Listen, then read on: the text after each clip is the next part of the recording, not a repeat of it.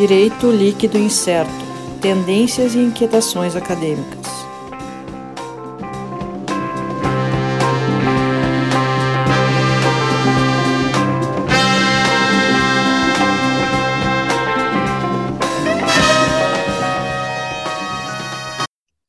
Olá, pessoal. Estamos começando aqui mais um episódio do DL Podcast Direito Líquido Incerto. Eu, Sandro Moraes, aqui comigo temos Leiliane Vidaletti. Olá, pessoal. Alisson Capelari. Olá a todos, olá a todas.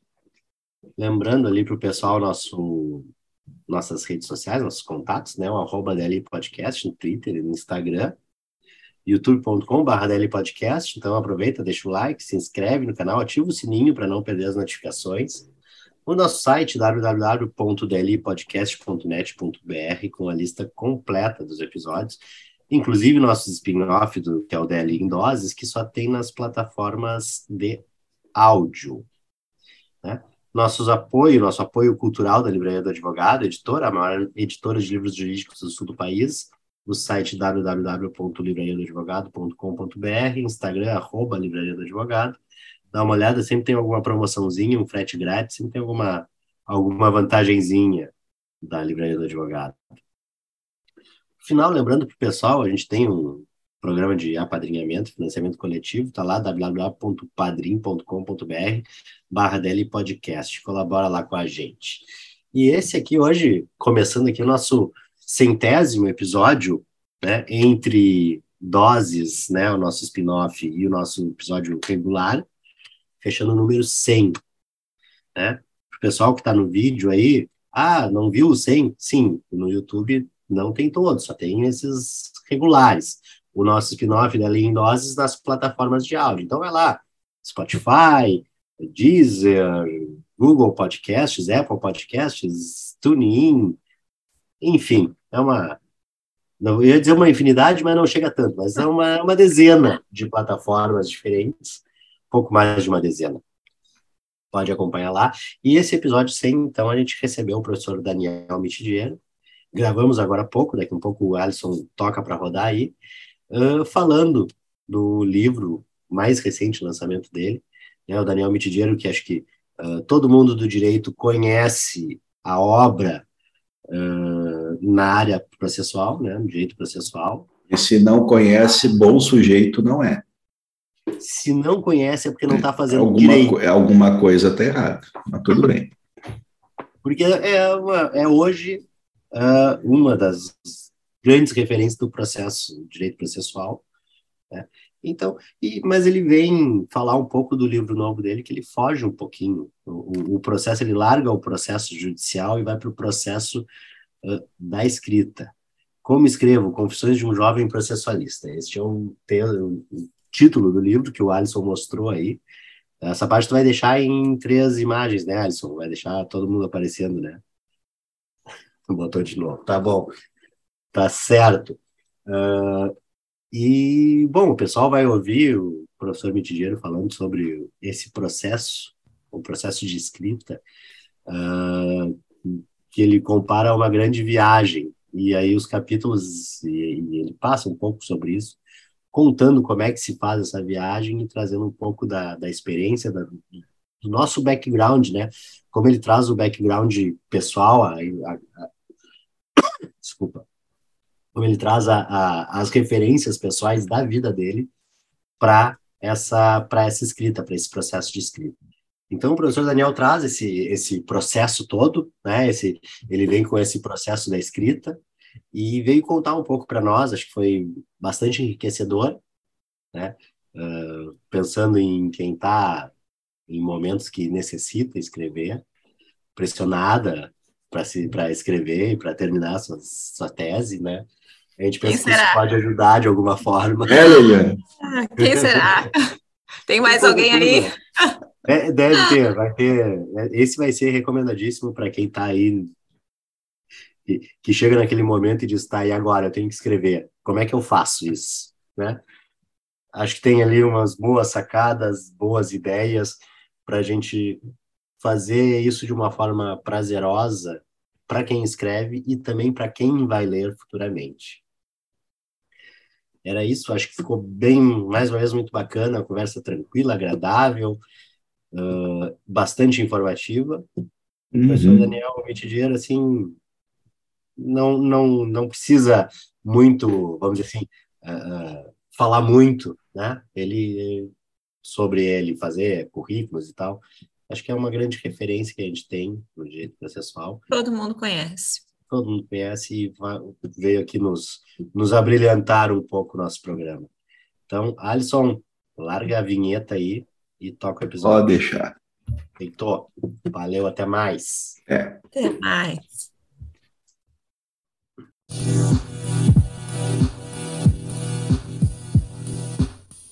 Olá, pessoal. Então, estamos começando aqui mais um episódio do DLE Podcast Direito Líquido Incerto, nosso episódio 100, como a gente já referiu antes.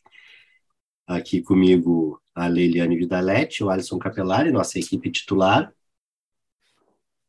Hoje a gente está recebendo aqui o professor Daniel Mitidiero. O professor Daniel está tá com um lançamento, ele é um processualista aí conhecidíssimo, e com um lançamento de um livro que talvez fuja um pouco do processo, tecnicamente falando, mas talvez fale mais do processo uh, de escrita, né? Até pelo título, como eu escrevo, e eu estava dando uma olhada para quem tiver oportunidade de ver esse livro, né? Uh, o sumário tem coisas interessantíssimas. A gente chega no sumário ali já vê, já, já, já chama a atenção, né? Uh, referências de um capítulo com referência de Vargas Llosa, James Dean, Smells Like Teen Spirit. Achei sensacional. Professor Daniel, vou deixar o senhor falar disso aí, uh, fora as outras, né? Tem mais, tem Picasso, tem Sweet Mine, Humberto Eco, Sherlock Holmes. Que mistura que achei excelente, achei interessantíssimo, chama atenção. Acho que quando olho o sumário já dá vontade de sair lendo para entender toda essa viagem. Me parece que é, até começa ali por que pegar a estrada, né? Acho que é um processo, uma viagem que a gente vai fazer aqui na escrita, na escrita de um texto, de um livro. Professor Daniel, muito bacana. O que, que o senhor pode nos dizer aí sobre esse, esse processo, este processo especificamente falando, né? É, Sandro, Alisson, Leliane, uma alegria estar com vocês aqui no Direito Líquido Incerto. É, quero dizer que, que você pegou bem a, a tônica do livro, né? O livro ele tem tem tem uma estrutura de uma viagem, né? Tanto é que ele começa com Porto Alegre, ele diz, olha, onde é que eu comecei? Eu comecei em Porto Alegre. E ele segue no porquê voltar, porquê pegar a estrada, né? Por onde por onde ir, o que fazer e, e termina lá no eu vim passear, né? Eu vim passear, que é uma usar uma música aí de uma uma banda gaúcha que eu gosto muito, Jingle Bells. É, e é interessante porque é, essa é a primeira a, a primeira a primeira pegadinha que está escondida no livro, né? Que o livro é uma viagem. A segunda pegadinha que também se deixa uh, antever no livro e no sumário do livro é que são sete capítulos, né? São sete capítulos e esses sete capítulos eles querem se referir a cada um dos dias da semana e por debaixo dessa dessa ideia tem uma insinuação, né? Uma insinuação de que o que realmente muda a vida do escritor não é o esforço concentrado em bloco, né, em um, dois meses, três meses, mas o que o que realmente eh, muda a nossa vida é a constância, né? Eu, eu costumo dizer, e eu, eu, digo isso no, no, como escrevo, que eu que eu escrevo todos os dias, né? Eu, eu leio, escrevo todos os dias. Hoje, por exemplo, eu já já escrevi um pouquinho, já, já li bastante, é, além de ter trabalhado um pouco na advocacia, mas eu aqui em casa escrevi já um pouco, já estudei. Então tem duas tem, tem duas coisas que a gente pode ver já no, no sumário, né? Que é, primeiro é, escrever uma viagem, né? E segundo é uma viagem que exige uma constância. Mas o, o interessante desse livro e, talvez é, eu, eu precise explicar isso é, diz respeito ao, ao, porquê escrever um livro sobre como escrever. Né? E, e por que escrever um livro sobre como escrever é, uma idade relativamente jovem? Né? Eu tenho, faço 43 anos agora em outubro, agora em outubro de 2022, e, e nada obstante, venho publicando já há bastante tempo. Meu primeiro livro é de 2004, né? Então, eu brinco que são confissões de um jovem processualista, porque esse ano eu faço 18 anos de estrada, 18 anos escrevendo. É, mas por que agora, né? E o porquê agora tem basicamente duas, tem duas ou três explicações. Eu vou tentar resumir em três explicações para deixar num número cabalístico aí, número três, três explicações. A primeira delas é que eu nunca tinha lido um livro sobre como escrever. Né? Eu sempre fui escrevendo de maneira intuitiva, imitando os meus mestres, né? como eu imagino que todos nós, vocês que escrevem também, Alisson, Sandro, Leiliane, todos nós escrevemos uh, inconscientemente nos alimentando daquela engenharia reversa que os nossos mestres nos oferecem, né? Então, querendo ou não, a gente escreve parecido com as pessoas que a gente lê. Então, eu naturalmente também comecei dessa maneira, comecei escrevendo como os meus mestres, como meus primeiros mestres escreviam e não teorizava muito sobre isso. Até que um belo dia, e isso foi, e são aquelas coincidências da vida, e isso foi é, no verão pré-pandêmico, né, de 2020, eu resolvi ler dois livros sobre, sobre escrita. Né? Um livro de um escritor uh, norte-americano, um professor de literatura né, de Yale, o professor William Zinsser, é, Como Escrever Bem. É um livro escrito na década de 70 uh, e, e acabou se tornando um clássico do jornalismo norte-americano, é a Bíblia do New York Times, o pessoal brinca. E o outro livro foi o livro do Steven Pinker, né, Guia de Escrita, já um livro escrito no, no, início do século 21, em 2000 e pouco, 2004, eu acho que é a publicação original é, em inglês. O Pinker é um neurolinguista, é um psicólogo, ele já não é um assim, professor de literatura, né? E, e, esses autores me, me abriram os olhos para uma outra maneira de escrever. Né? O Zinser dizia o seguinte: olha, é, por que não colocar nós mesmos nos textos, né? Por que, que todo texto tem que ser um texto impessoal e mais descritivo, né? Por que não colocar o autor, a autora no texto? Foi a primeira observação que me chamou a atenção. E uma outra do, do Pinker, que me chamou muito a atenção, e eu também nunca tinha parado para reparar nisso, é, foi o fato é, de nós os nossos cérebros, né, os nossos cérebros trabalharem melhor com imagens, com metáforas, né? A gente assimila mais metáforas. E aí eu comecei a pensar sobre essas coisas, já, já tinha trazido na mala muita coisa do Humberto Eco, do Como se faz uma tese, que é um livro que todo mundo conhece, né, um livro da década de 70, muito interessante, muito útil em termos de metodologia e sem ser chato. É, depois tinha lido Confissões de um Jovem Romancista, do Humberto Eco, que é um outro livro que eu adorei ler e que me inspirou para escrever Como Escrevo. Então, a primeira coisa foi que naquele verão pré-pandêmico, eh, eu resolvi ler livros sobre como escrever, uma coisa que eu nunca tinha feito. O segundo fato foi que, a partir daí, eh, eu resolvi fazer um experimento, né, e comecei a escrever livros de uma maneira uh, um pouco mais leve. E aí, então, aparece o meu Reclamação nas Cortes Supremas, que foi publicado no início de 2020.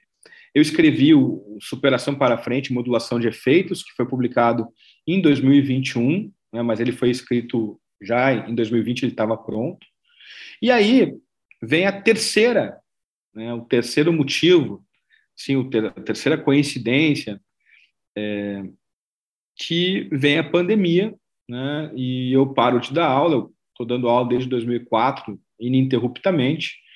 É, olhei para os meus textos, que a faculdade né, acabou suspendendo as aulas, a gente retomou, suspendeu em março, retomou só em agosto, e eu queria, de algum modo, estabelecer um canal de contato com os meus alunos, com as minhas alunas, queria mandar textos para eles, e eu olhava aqueles textos, e, naturalmente gostava dos textos, eram textos que, textos que eu continuo gostando, é, mas eram textos que não refletiam uh, uma aula, um bate-papo, uma conversa. Né? Ou seja, não substituíram aquilo que eu queria que substituísse, ou seja, não substituíam o bate-papo, a aula em que tu faz uma alusão a um filme, a uma série, a um, a um artista, a um quadro, a uma música, enfim, coisas que a gente fala em sala de aula uh, fora do script, né, do, do conteúdo do direito propriamente dito. E, e aí, então, eu liguei para minha editora, né, eu sempre conto essa história, uh, liguei para minha editora, para a revista dos Tribunais, para Juliana Ono, que é a, é a CEO lá da parte de edição, eu disse, olha, Ju, eu, embora eu tenha um curso de processo civil com Marinoni e com Sérgio, embora eu tenha um manual do processo civil com, com Marinoni e com Sérgio, eu quero escrever um livro como se fosse um bate-papo, que foi o livro, uh, enfim, que acabou uh, dando um, uma cara diferente aos meus trabalhos. E o que aconteceu a partir daí? Eu percebi que eu tinha mudado. Eu percebi que, que eu já não conseguia mais escrever como eu escrevia antes. Né? Eu tinha já assimilado muito de outros autores, que foram os meus mestres, são meus mestres, pessoas que eu convivo, que eu gosto muito, com quem eu, eu muito aprendi, e mas que eu tinha, enfim, seguir meu caminho, tinha que regar as minhas plantas, né? Que o resto era era sombra de árvores alheias. De modo que eu resolvi é, dizer isso, né? Então, como escrevo, ele aparece é, da necessidade de dividir com as pessoas um percurso de quem se achou, né? De quem procurou de algum modo achar uma, uma voz diferente, uma voz própria é, dentro do, do estudo do, do processo civil e do estudo do direito. Foi assim que aconteceu Sandro, Leiliane, Alice todo mundo que está nos escutando, assim, foi, foi mais ou menos isso que, que aconteceu. Sabe, tem uma coisa que me chamou a atenção no que tu estava falando, que, assim, quando a gente tem contato com, com alguns autores, e, e aí tu citou o, o Steven Pinker, na verdade se fala muito de outros livros deles, e, e, e outros né, na mesma linha, né, que são autores que, que acabam virando, são técnicos, professores e tal, mas acabam uh, uh, extrapolando um pouco a área acadêmica uh, e fazendo uma coisa, vendendo uma forma de um, uma espécie de best-seller, né? E entra lá na lista dos best-sellers. E, e, e, nesses textos, normalmente, vários que eu já li, eles fazem uma coisa que nós, na academia, somos cobrados a não fazer, que é justamente a pessoalização a falar de uma experiência própria. Olha, uh, tem um tem um autor que eu, que eu usei bastante na minha tese, que é o Kevin Kelly. Ele é jornalista, né? Uh, fala sobre tecnologia. Ele era editor da revista Wired, se não me engano, americana. Né? Então, uh, ele conta algumas coisas a partir de uma viagem que ele fez uh, para a Ásia, para a Índia, e a partir dali ele traz os exemplos que ele viu na viagem e traz para lá de maneira muito pessoal, que acho que é bem o que tu está falando, né? Uh, uh, e como isso fica agradável de ler, e, e acho que muitas vezes uh, a gente tem uma visualização melhor para incorporar isso aí, para identificar a ideia ali dentro do contexto que está sendo passado. E muitas vezes na academia a gente fica naquela coisa impessoal, ah, não posso, porque senão eu vou contaminar minha pesquisa, né? Esse, esse problema, acho que isso me parece que muda um pouco para nós do direito, né? Uh, nossos livros de direito são bastante fechados em geral. É, é verdade, Sandro. É verdade. E, e, e, vou fazer uma provocação aqui. Eu tenho certeza que todo mundo que está nos acompanhando, e tenho certeza que vocês também, devem gostar de ler prefácios e agradecimentos, né? Porque normalmente os autores e as autoras transparecem ali, né? acabam usando uma linguagem que não é a linguagem que do texto que vem depois, é a linguagem pessoal, muitas vezes a linguagem do coração, é, é, enfim, são coisas que, que a gente deixa transparecer. E, e o Zinser tem essa dica, ele diz assim, olha, a gente pode não gostar de beisebol, né? pode não ter o menor interesse em beisebol, mas se a pessoa que está falando sobre a história do beisebol é uma pessoa interessante, ela vai colocar a si mesma no texto e a gente vai conseguir fazer com que aquilo se torne interessante, se torne prazeroso de ler. A gente tem um. A gente é herdeiro de uma tradição que imaginava que a interpretação do direito, é, especialmente por parte da doutrina, né, deveria ser wertfrei, né, deveria ser livre de valoração.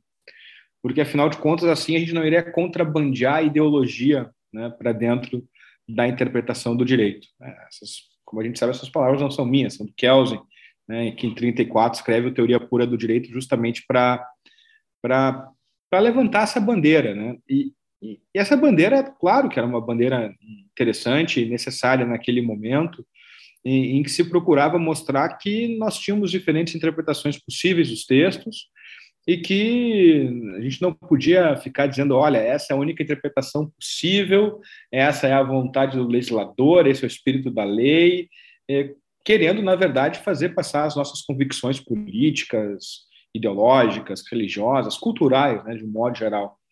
É, então, isso é, de fato, uma preocupação que a gente precisa ter quando escreve sobre direito. Mas isso não significa, um, é, que a gente não possa tornar o nosso, te nosso texto agradável, é, colocando o direito dentro de uma perspectiva cultural é, mais ampla e, portanto, nos colocando dentro do texto. E dois, né, registrando que nós estamos fazendo opções né, em termos de significado, que existem outras opções possíveis, mas que nós estamos fazendo opções em termos de significado. Então, eu acho é, é realmente importante a gente situar as preocupações, né? A gente precisa, diria eu, né, arejar um pouco mais os textos jurídicos. Claro, sem perder de vista que muitas vezes uma dissertação ou uma tese tem que ser um pouquinho mais quadrada, né? Normalmente a gente acaba escrevendo um pouquinho mais quadrada, porque a gente escreve uma banca, né? E a gente nunca sabe o que, que a banca vai é, nos exigir. Mas o fato é que acho que faz faz bem arejar o texto, faz bem abrir as janelas, faz bem deixar o sol entrar e faz bem a gente acabar trazendo para o nosso texto um, um pouquinho da vida pop de um modo geral. O Humberto Eco faz muito isso, eu gosto muito, né? Mistura referências pop com referências eruditas e, e faz com que o texto acabe sendo eh, realmente delicioso. Acho que é um desafio que vale a pena a gente topar. Com certeza. Uh, professor, primeiramente eu gostaria de dizer que uh, para nós é sensacional tê-lo aqui no nosso episódio 100. Né? Eu acho que não poderia ter sido uma escolha melhor. Então é uma alegria para nós uh, ouvi-lo hoje, né? Uh, e, e, achei sensacional, eu achei que o pulo do gato é justamente esse, né? O texto, ele pode ser agradável, quer dizer, nós podemos tratar de um assunto árduo, de um assunto pesado, e esse texto ser agradável. Enquanto, uh, enquanto o senhor falava, eu ficava né, pensando em todos os textos jurídicos que a gente lê, e, e, textos muito bem escritos, e textos com muita erudição, mas quantas vezes né, as, a gente tem que ler mais de uma vez para entender aquele texto daquele autor que admiramos muito, mas que a primeira leitura ah, ainda não consegui captar essa ideia, ler de novo. Quer dizer, uh, um texto, nós fomos quase que moldados ao longo de toda a nossa trajetória jurídica, desde o começo lá na faculdade. Eu me recordo, assim, da dificuldade que era começar a faculdade e ler aqueles textos que os professores passavam, né? E, e de repente, uh, o senhor aparece com uma ideia original, né? Eu não, não me recordo de, de algum professor ao longo dessa, dessa minha experiência de anos estudando direito ter trazido essa abordagem. Olha, vamos conversar sobre como escrever, vamos, vamos escrever um texto sobre um assunto que é jurídico, mas a gente traz alguns elementos ali que vão tornar esse texto mais leve, mais fluido, e eu achei sensacional, sensacional, professor. Achei realmente assim Uh, e e, e para nós também um, é interessante a gente ter essa perspectiva, né? Eu não sei se os colegas ali, o Sandro, o Alisson, leram algum livro sobre como escrever. Né? Uh, não tive essa oportunidade ainda e segui essa eu, fórmula. Eu, eu li o do Humberto Eco, como se faz uma tese. Como se faz uma tese, que é, é exatamente. É, é o clássico, né? É o clássico, clássico né? Que nós pegamos agora. Mas a gente segue escrevendo assim, né? Realmente baseado naquilo que a gente já leu, né? Naquela, naquela fórmula. E, e, e ao contrário, talvez até buscando uma linguagem um pouquinho mais rebuscada com aquela perspectiva de que aquilo vai agregar um pouco mais ao texto, talvez se o texto ficar assim, e, e eu, eu, eu concordo com a, com, com, a posição de que a gente tem que tornar mais, mais fluido, mais agradável, mais leve, né? Acho que isso faz muita diferença e, e acho que faz muita diferença também para quem estuda, né? Para quem está ali na academia, para quem tem que, que, que fazer pesquisar sobre determinado tema, poder fazer isso de uma forma mais tranquila, né? mais, mais amena. Eu achei sensacional, professor. E se puder dar uma palhinha um pouquinho mais para nós, porque eu acho que está todo mundo que está ouvindo está curiosíssimo para saber, né? Assim, ali como, por que pegar a estrada? O que, que a gente, né? Uma palhinha para nós, assim, professor. Como é que, como é que, o que, que mais a gente aborda um pouquinho nesses capítulos aqui desse livro? Vamos lá. Bom, deixa eu te dizer antes, Leiliane, que é, duas coisas assim que eu acho que é, a gente, eu preciso dizer diante das tuas é, queridíssimas observações é, e perspicazes, né, sobretudo. A primeira delas é a seguinte: é, o meu objetivo é fazer com que as coisas é, sejam simples. E, e, ser simples não significa simplificar as coisas. Né? Ah, Pelo contrário, significa é, fazer um esforço para que nós tenhamos condições de efetivamente, de efetivamente passar uma ideia complexa é, de uma maneira é, que seja é, compreensível por qualquer pessoa. Né? Então, dentre as palavras, as mais claras, né, a, dentre as mais claras, as mais curtas, né, e por aí afora. É tentar, de algum modo, organizar dessa maneira o pensamento. E não é por acaso, né, a capa do, do processo civil, que foi esse livro que eu acabei escrevendo como sendo um diálogo com os meus alunos, um diálogo imaginário com os meus alunos e as minhas alunas, é um Mondrian, e o Mondrian, ele, ele justamente faz parte daquele movimento Bauhaus, é, e, e, os quadros dele é, só usam cores primárias, né? E só usam assim formas retas, né? Formas já, formas já, já não formas geométricas, né? É, justamente para passar essa ideia de que o básico, é, o essencial, e que nós precisamos assim nos concentrar naquilo que realmente é essencial. E não há quem não, não saiba, tendo visto, não há quem não se recorde, não é? Isso... Obrigado. E aí, e aí é aquela coisa, né? Só para antes de entrar no, nos capítulos do como escrevo e dar uma palhinha sobre qualquer um deles, cada um deles, é, eu até tomo a liberdade de, de ilustrar aquilo que eu falei sobre os elementos da cultura, né? Então, lá no, no capítulo 1 do, do meu processo civil, que é o mapa, o nome do, do capítulo é o mapa, eu, eu começo falando sobre direito e processo, e o primeiro parágrafo diz mais ou menos o seguinte: o mundo da cultura é cheio de referências. Picasso olhando para as meninas do Velázquez, né, isso volta depois lá no Como Escrevo. Picasso olhando para as meninas do Velázquez, Herring para o cachimbo do Magritte, Oasis escutando Beatles, Strokes, Billy Idol e Ian lendo Kafka Beira-Mar. O direito pertence a esse mesmo mundo. Não é do reino animal, vegetal ou mineral. Sendo parte da cultura, é tecido por ideias e se alimenta de referências em um permanente diálogo com a tradição. Então, nesse capítulo, eu procurei mostrar que, olha, sem os Beatles, o Oasis não existiria, né? É, então, a gente precisa perceber que existe uma ligação entre essas coisas todas, né? E, e eu acho que isso torna o texto um, um, texto bem mais agradável, assim. Acho que isso nos ajuda a, a desafiar. Mas, enfim, vamos lá para o sumário do Como Escrevo, que a gente está falando sobre ele aqui. Eu já falei que o, o livro começa é, com, em Porto Alegre eu, e termina eu com... Uma, eu, desculpa interromper, mas sobre o sumário, é, essa essa puxada de, de elementos que vão uh, de literatura, cinema, música, pintura, né, artes em geral, uh, e o Yoda no Louvre, achei assim algo fantástico. Essas, é, eu, olha, fiquei curiosíssimo para saber como é que se faz essas, como é que se ligam essas, essas figuras todas, né? Pois é, é na, na verdade, essas, essas... Antes, desculpa, desculpa, professora, só uh, ah, para quem conhece, o professor Daniel uh, gosta muito de música, toca, né? Tem banda, então as referências musicais eu já imaginava uh, que teríamos aqui. É, é que eu gosto muito de arte também, Sandro. Na verdade, eu gosto muito de arte. É, enfim, adoro arte. A gente viaja para museu sempre. Então, no fundo, é isso. Os livros passaram a ser uma extensão um pouquinho da minha personalidade, sabe? Então, as coisas que eu gosto de ouvir, que eu gosto de ver, é, é isso, botar, botar um pouco do que a gente é, né, nas coisas.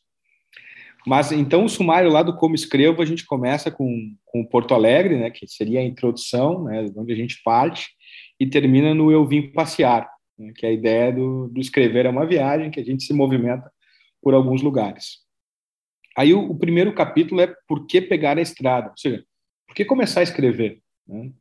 E aí a pista vem justamente no, no subtítulo, que é Vargas Llosa, James Dean e Smells Like a Teen Spirit. Eu não sei vocês, tá? Eu sou mais velho que vocês.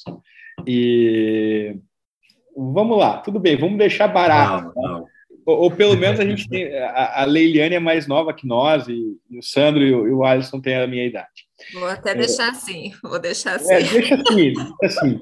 Mas o que eu quero dizer, e, e, eu acho que isso se aplica mesmo ao pessoal que é mais novo, que eu vou dizer agora, eu tenho certeza que todo mundo vai, vai lembrar.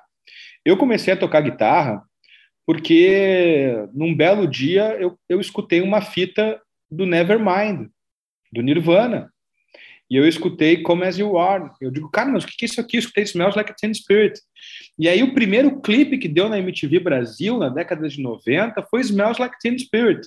E quem escuta aquilo, quem tem é, noção do que, do que, que significa aquele, aquela revolução, é, percebe que, que quando a gente bota o bloco na rua é porque a gente está insatisfeito com alguma coisa. Né? A ideia do James Dean também, o Juventude Transviada, é, é justamente essa, né? Então, e aí vem o Vargas Llosa. O Vargas Llosa escreveu um livro chamado Cartas é, a um Jovem Escritor, em que ele diz, olha, as pessoas às vezes me perguntam por que, que eu escrevo, né? Eles, olha, eu escrevo porque eu tenho alguma coisa a dizer e, e isso que eu tenho a dizer, de algum modo, visa mudar o mundo, mudar o meu canteiro, mudar o meu bairro, mudar o meu jardim, e, e eu acho que eu, eu, comecei a escrever mesmo por isso, porque eu estava insatisfeito com a maneira pela qual alguns institutos, algum, alguns ramos né, do direito eram tratados, eu queria desenvolver isso, queria dar o meu pitaco. Então, o, o porquê pegar a estrada tem justamente a ver com essa motivação. E então, bom, e uma vez que eu sei do porquê eu, eu quero pegar a estrada, então, smells like teen spirit, né? É, para onde ir, né? Para onde ir, né? Como é que eu como é que eu escolho os meus textos, né? Como é que eu escolho os meus meus temas? Né? E aí vem para onde ir tem Sweet Child Mind, Humberto Eco e Sherlock Holmes. Sweet Child O' Mind para clássica, né? Letra, é, acho que também é um outro uma outra referência que todo mundo tem, né? Where we go, where we go now, né? E aí a gente parece que vê o Axel lá dançando na nossa frente naquele clipe também antológico de Sweet Child Mine. E, então, para onde é que a gente vai, né? Então, uma vez que eu estabeleci que eu quero que eu quero escrever, como é que eu como é que eu escolho os meus temas? É, e aí, então, eu trouxe Humberto Eco, porque Humberto Eco ajuda a gente a, a ideia de delimitar temas, né? Não escolher temas tão amplos, temas mais restritos, temas clássicos, que a gente tenha bibliografia, que a gente possa é, enfim, que a gente possa desenvolver os temas bem. E, e o Sherlock Holmes, é porque a gente precisa ter curiosidade. Né? Se a gente não tiver curiosidade quanto ao tema, a coisa não vai para frente. Pode, olha, cara, tu vai vender muitos livros escrevendo sobre tal coisa, ou tu vai virar uma, uma referência nacional, porque tu só vai ter tu naquela área. Cara, se tu não tiver afim de pesquisar, se não for uma coisa que te dê prazer, não vai rolar não vai, vai, não vai ficar tão bom, não vai te dar tesão, não vai te desafiar, então não vale a pena. Né? E aí vem o, o terceiro capítulo, né? Quem vai junto? É, Picasso e as meninas do Velázquez. Né? Picasso e as meninas é, do Velázquez.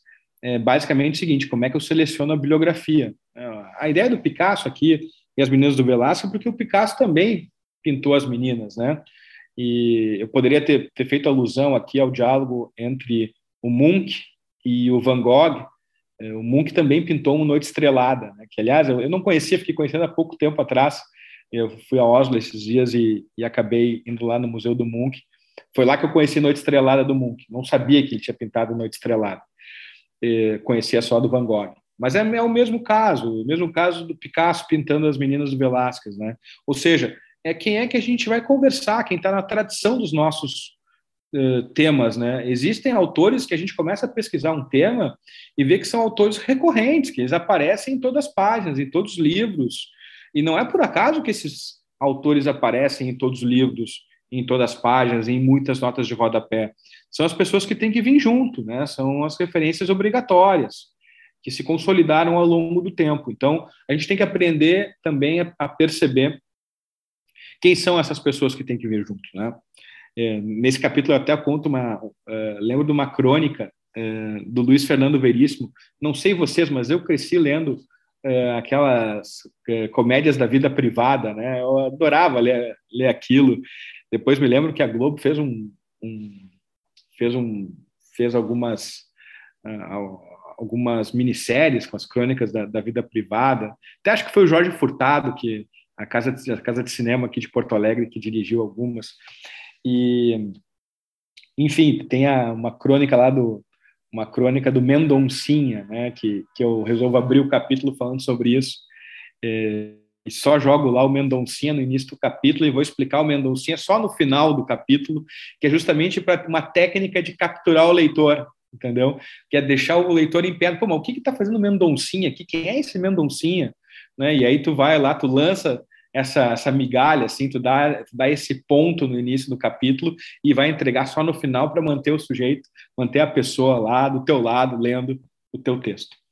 É, e depois disso, depois que, enfim, a gente sabe quais são os autores que vêm com a gente, né, a, a gente tem que escrever um sumário. E aí o, o capítulo é como chegar né? Como chegar lá, como chegar ao nosso destino.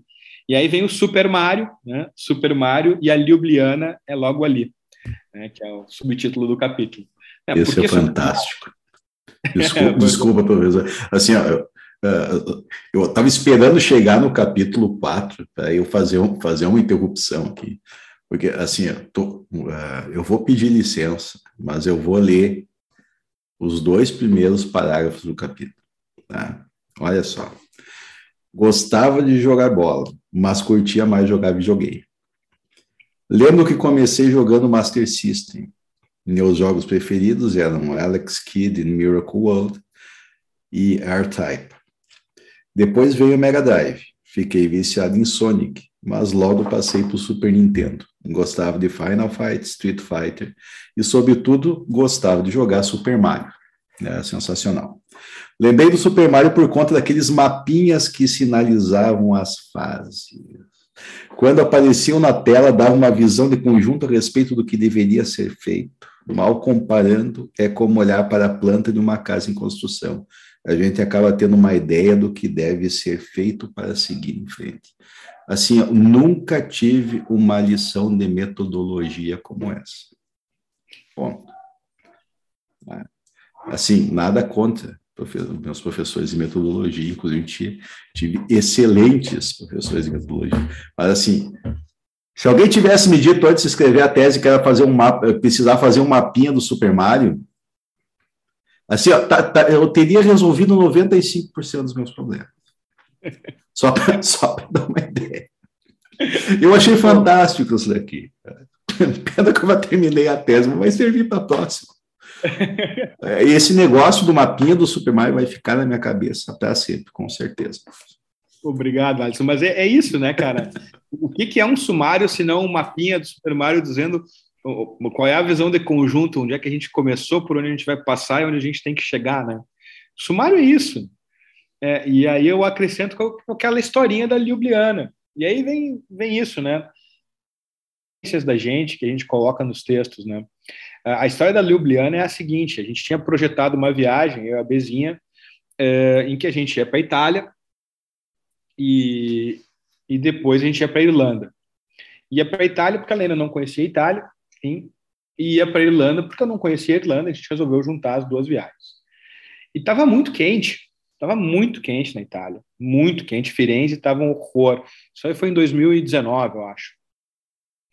E aí eu disse assim, Bezinha, numa boa, tá muito quente aqui em Firenze, vamos antecipar aqui a nossa saída, vamos dar um pulo em Veneza lá, que a gente tem que fazer o. Né, tem que bater o ponto lá.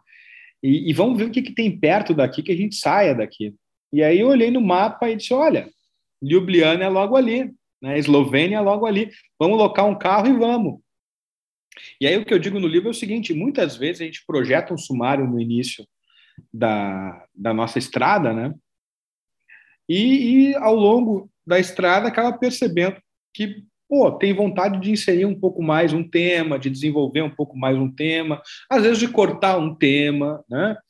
E, e é aquela coisa, se é logo ali, se é um tema é, que é que é vizinho, se está ali do lado, se não vai nos forçar um desvio de rota muito grande, bah, ótimo, vamos em frente, né? Vamos enfrentar. Agora é o seguinte, Ljubljana é logo ali, mas Tóquio é do outro lado, né? Então não dá para escrever uma tese, uma dissertação, uma monografia de final de curso, querer colocar, enfim, um desenvolvimento que vai te levar a escrever um outro trabalho, né? Não dá para escrever sobre Deus e as suas circunstâncias. Não dá. A gente tem que fazer. Não, não dá para colocar Tóquio na Europa. Não dá, não dá. Eu vou para a Europa, vou dar um pulinho em Tóquio. Não, não dá certo. Não dá, é outra viagem, entendeu? Enfim, então, esse como chegar tem a ver com o sumário. Então, eu sempre digo, a primeira coisa que a gente precisa fazer é, é, é o sumário. Aí depois vem o quinto capítulo, né? É, com que roupa eu vou? Noel Rosa no País das Maravilhas. Assim, o com que roupa eu vou também é uma reminiscência da, da TV brasileira, né? Aquele daquele comercial, né, do Com que roupa eu vou pro samba que você me convidou da Ering, né, aquela camiseta tal.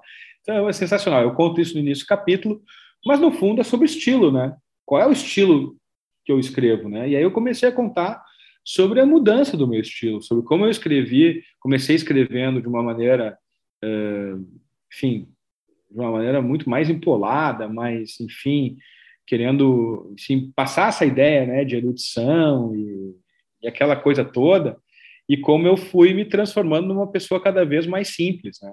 e acho que mais feliz e mais compreensível, é, espero eu. Mais feliz, com certeza, mais compreensível, espero. É, espero que eu tenha me tornado uma pessoa com textos mais agradáveis. Então, esse capítulo é sobre uma discussão de estilo, né? Afinal de contas, a gente tem diferentes estilos. Eu escrevi já comentários já escrevi código comentado, curso, monografias, eu escrevi uma variedade de livros.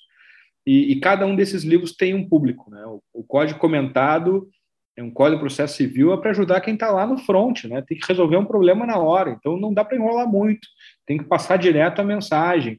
Os comentários ao código já pressupõem um pouco mais de, de doutrina, a gente examinar mais todos os problemas de maneira mais pormenorizada, um curso é para estudantes, então, enfim, a gente tem toda uma técnica de diferentes uh, discursos e estilos que a gente vai utilizar. Uma monografia, uma tese, é um livro direcionado a especialistas. Então, tu tem que modular o teu estilo, né?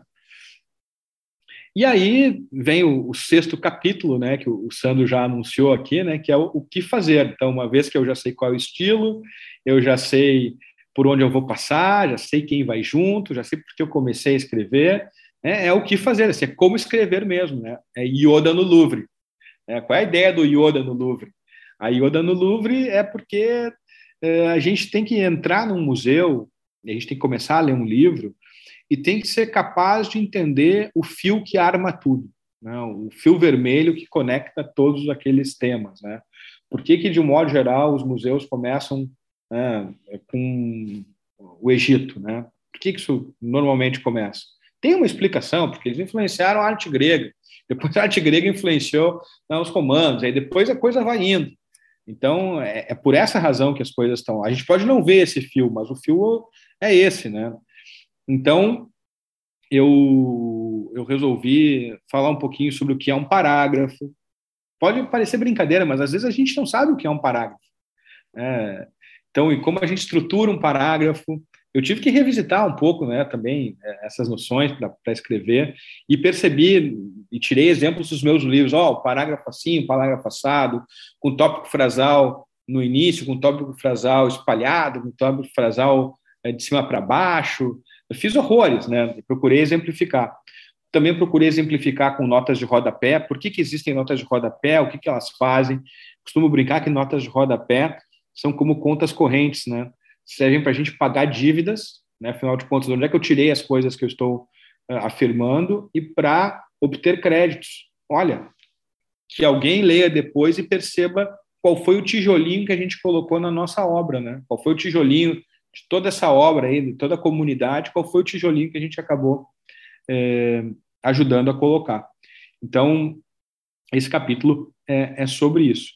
Então tem o sétimo, o capítulo sétimo, então, que finalmente então aborda o problema da comunicação, né? A gente sempre se acostumou muito à, comunicação como um processo escrito, e aí e esse capítulo então fala como voltar, né? Então como voltar dessa viagem, né? O que aprendi com os Beatles e com o Instagram. Aí vem essa ideia, né? Vocês lembram? Os Beatles no início da carreira, né? E durante um bom tempo tinham aquelas musiquinhas curtas, né? I Wanna Hold Your Hand, uh, uh, Hard Day's Night, She Loves You e por aí afora. Tudo três minutinhos, às vezes dois e pouquinho. É, e se a gente for parar para pensar, isso lembra muito essas estruturas dessas pílulas, né? Desses vídeos rápidos. É, e eu acho que a gente agregar esses vídeos nos, nos livros por QR Code, eu acho que fica uma coisa bacana, fica legal, a gente acaba se comunicando eh, com os nativos digitais, né? Assim, as novas gerações, assim, o pessoal já nasceu com celular, com internet, com YouTube, enfim, não é o nosso caso, né? Mas muita gente já nasceu assim e a gente já se acostuma com essa linguagem também. O Instagram também nos mostra que é muito legal a gente é, fica vendo vídeo, fica vendo foto, e eu acho que a gente tem que aproveitar a tecnologia a nosso favor. Então, o livro tem essa estrutura, ela termina com eu vim passear, né? Enfim, que a gente tem que se divertir, sobretudo, fazendo o que a gente faz, e, no caso, se divertir escrevendo. Enfim, se divertir nesse podcast aqui, direito líquido e incerto, como a gente está se divertindo. Não, professor, tudo certo. Professor, assim, eu, eu, eu tenho uma pergunta que eu queria fazer uh, para o senhor, até tendo por, por mote essa, essa última essa última declaração desse último capítulo senhor. Uh, ali o senhor fez uma gentileza para nós dizendo que a gente tinha mais ou menos a mesma idade. Vamos dizer assim que a gente tem a mesma faixa etária dentro de uma margem de erro de dois pontos percentuais para mais ou para menos, né? Segundo as, as, pesquisas eleitorais. Mas assim, uh, professor, do tempo que o senhor era um estudante, agora,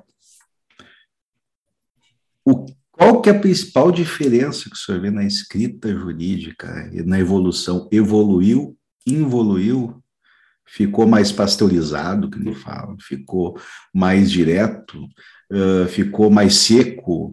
Uh, que a gente, a gente se lembra, quando voltando meu tempo de graduação, pelo menos, a gente, cada aula que ia, levava manuais, levava códigos, levava aquelas.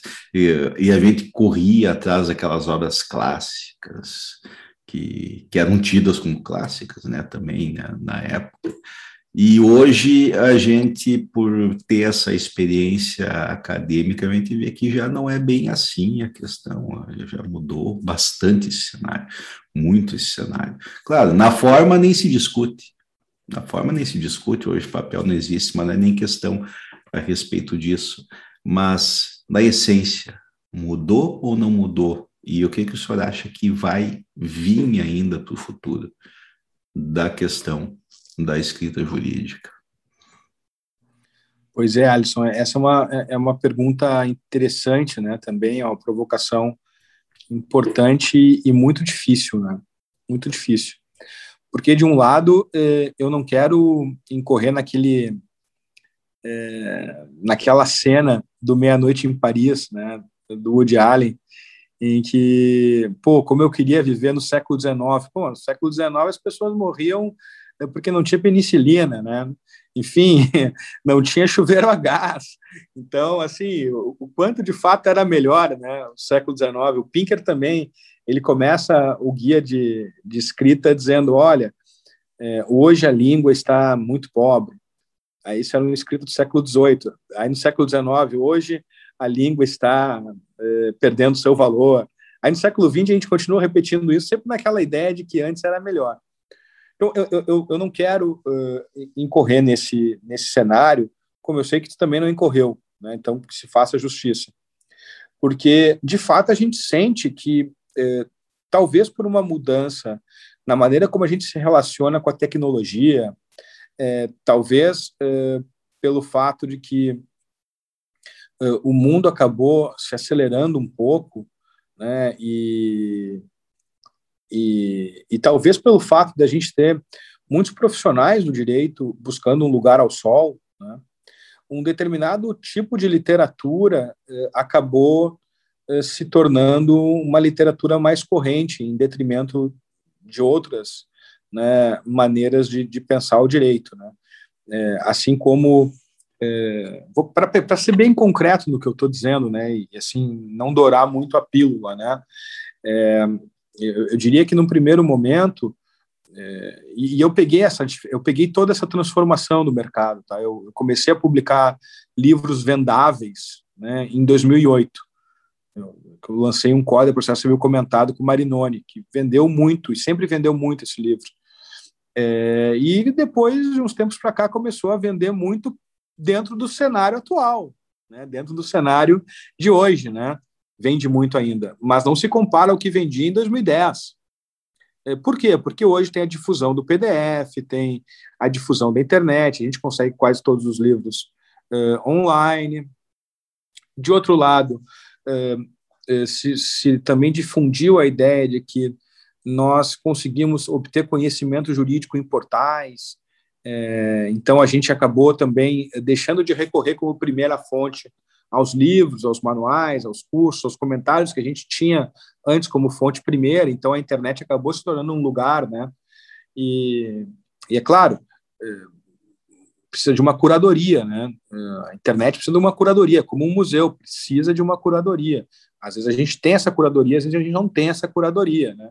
É como usar o, o Google Tradutor. O Google Tradutor ajuda muito se eu conheço a língua, porque daí, né, a gente pode corrigir, pode ver se se está indo bem, está indo mal, mas assim, se eu não conheço nada, o risco de, de dar algum problema é grande. Então, eu, eu diria, em primeiro lugar, que, eu, que a transformação uh, dos meios de comunicação, é, assim, eu diria que a internet é, a, é o novo Gutenberg, né? transformou muito a maneira como a gente consome é, o conhecimento.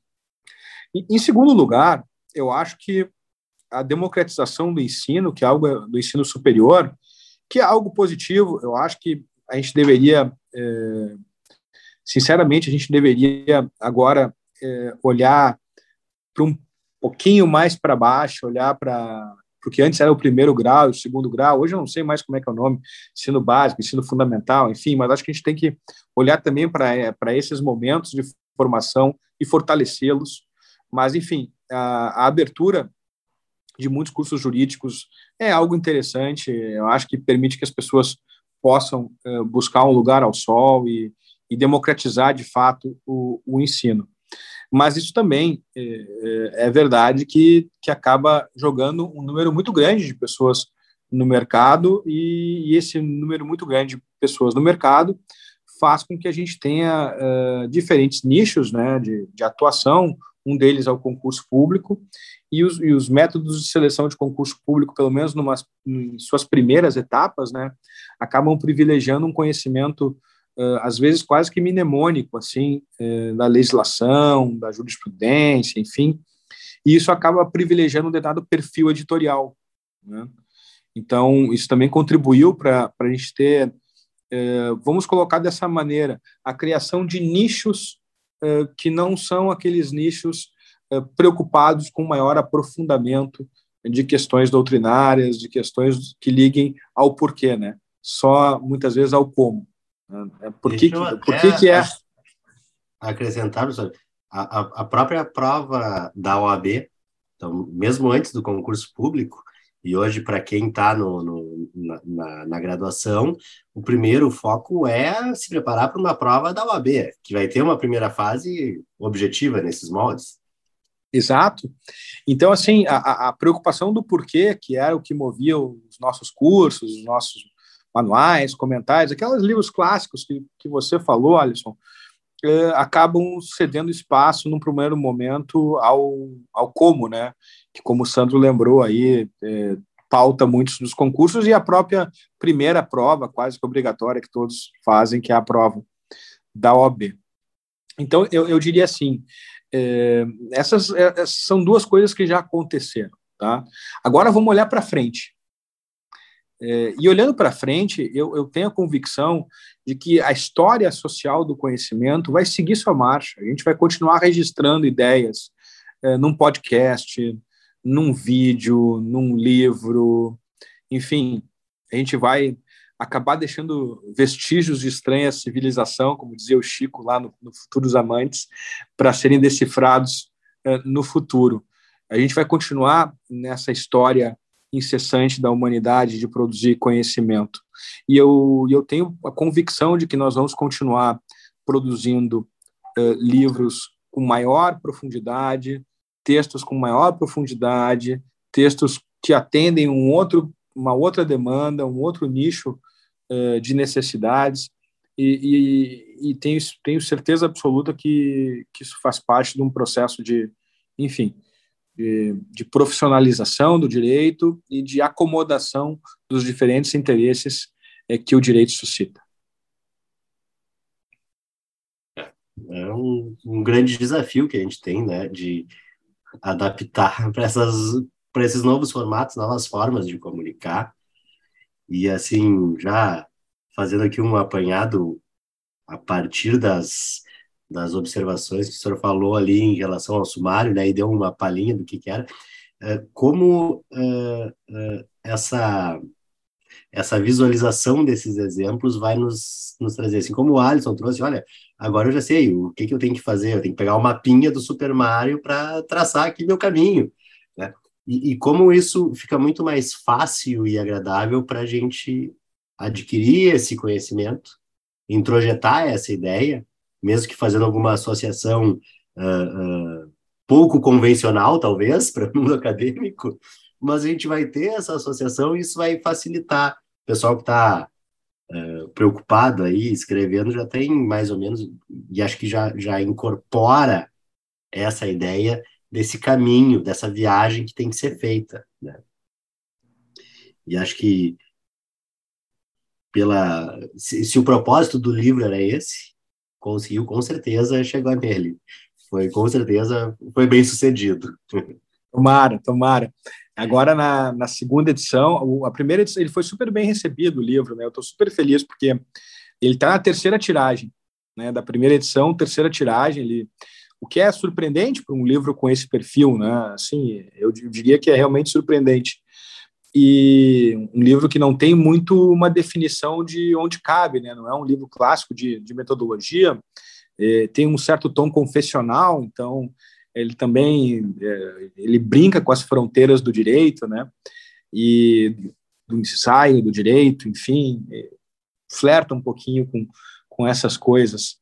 E, e, a segunda edição vem com uma novidade, né? Que eu, que eu havia comentado com vocês. A gente está trabalhando com o Eduardo Vieira da Cunha, que é, que é professor do, do, Instituto de Artes da URGS, então, uma produção interdisciplinar, vamos colocar dessa maneira, é, de ilustrações, né? Como o livro é cheio de imagens, cheio de, de metáforas, enfim, é, é vai, vai pintar vai pintar uma segunda edição com, com algumas algumas imagens bem legais. Eu espero que o pessoal goste. Ano que vem, com certeza, a gente vai ter novidades.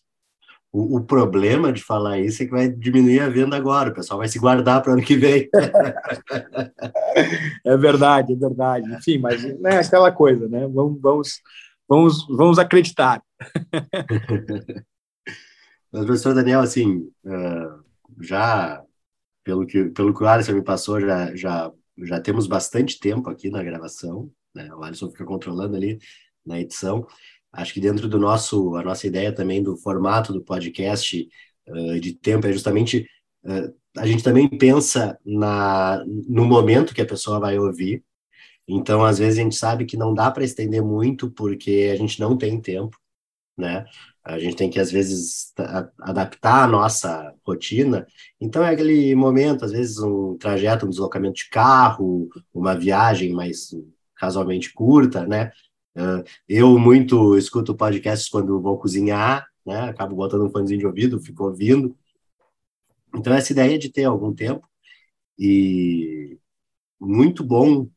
Acho que o nosso episódio 100, como número marcante, assim, uh, ficou de excelente colocação, o tema muito bom, agradável, né? A gente pode conversar, acho que a ideia justamente de fazer uma conversa uh, suave, agradável uh, e abordar de certa forma um pode-se dizer que é uma metodologia, não é necessariamente aquela metodologia tradicional, mas é uma metodologia de como fazer, como é que a gente vai escrever, como traduzir todas as ideias que a gente tem na cabeça, botar de uma forma lógica, coerente e, acima de tudo, agradável para quem vai uh, ler. Né? Acho que não adianta nada a gente fazer um trabalho sensacional ah, que não seja acessível, que a pessoa vá ler e seja enfadonho. Acho que passamos desse tempo, né? não é mais valorizado.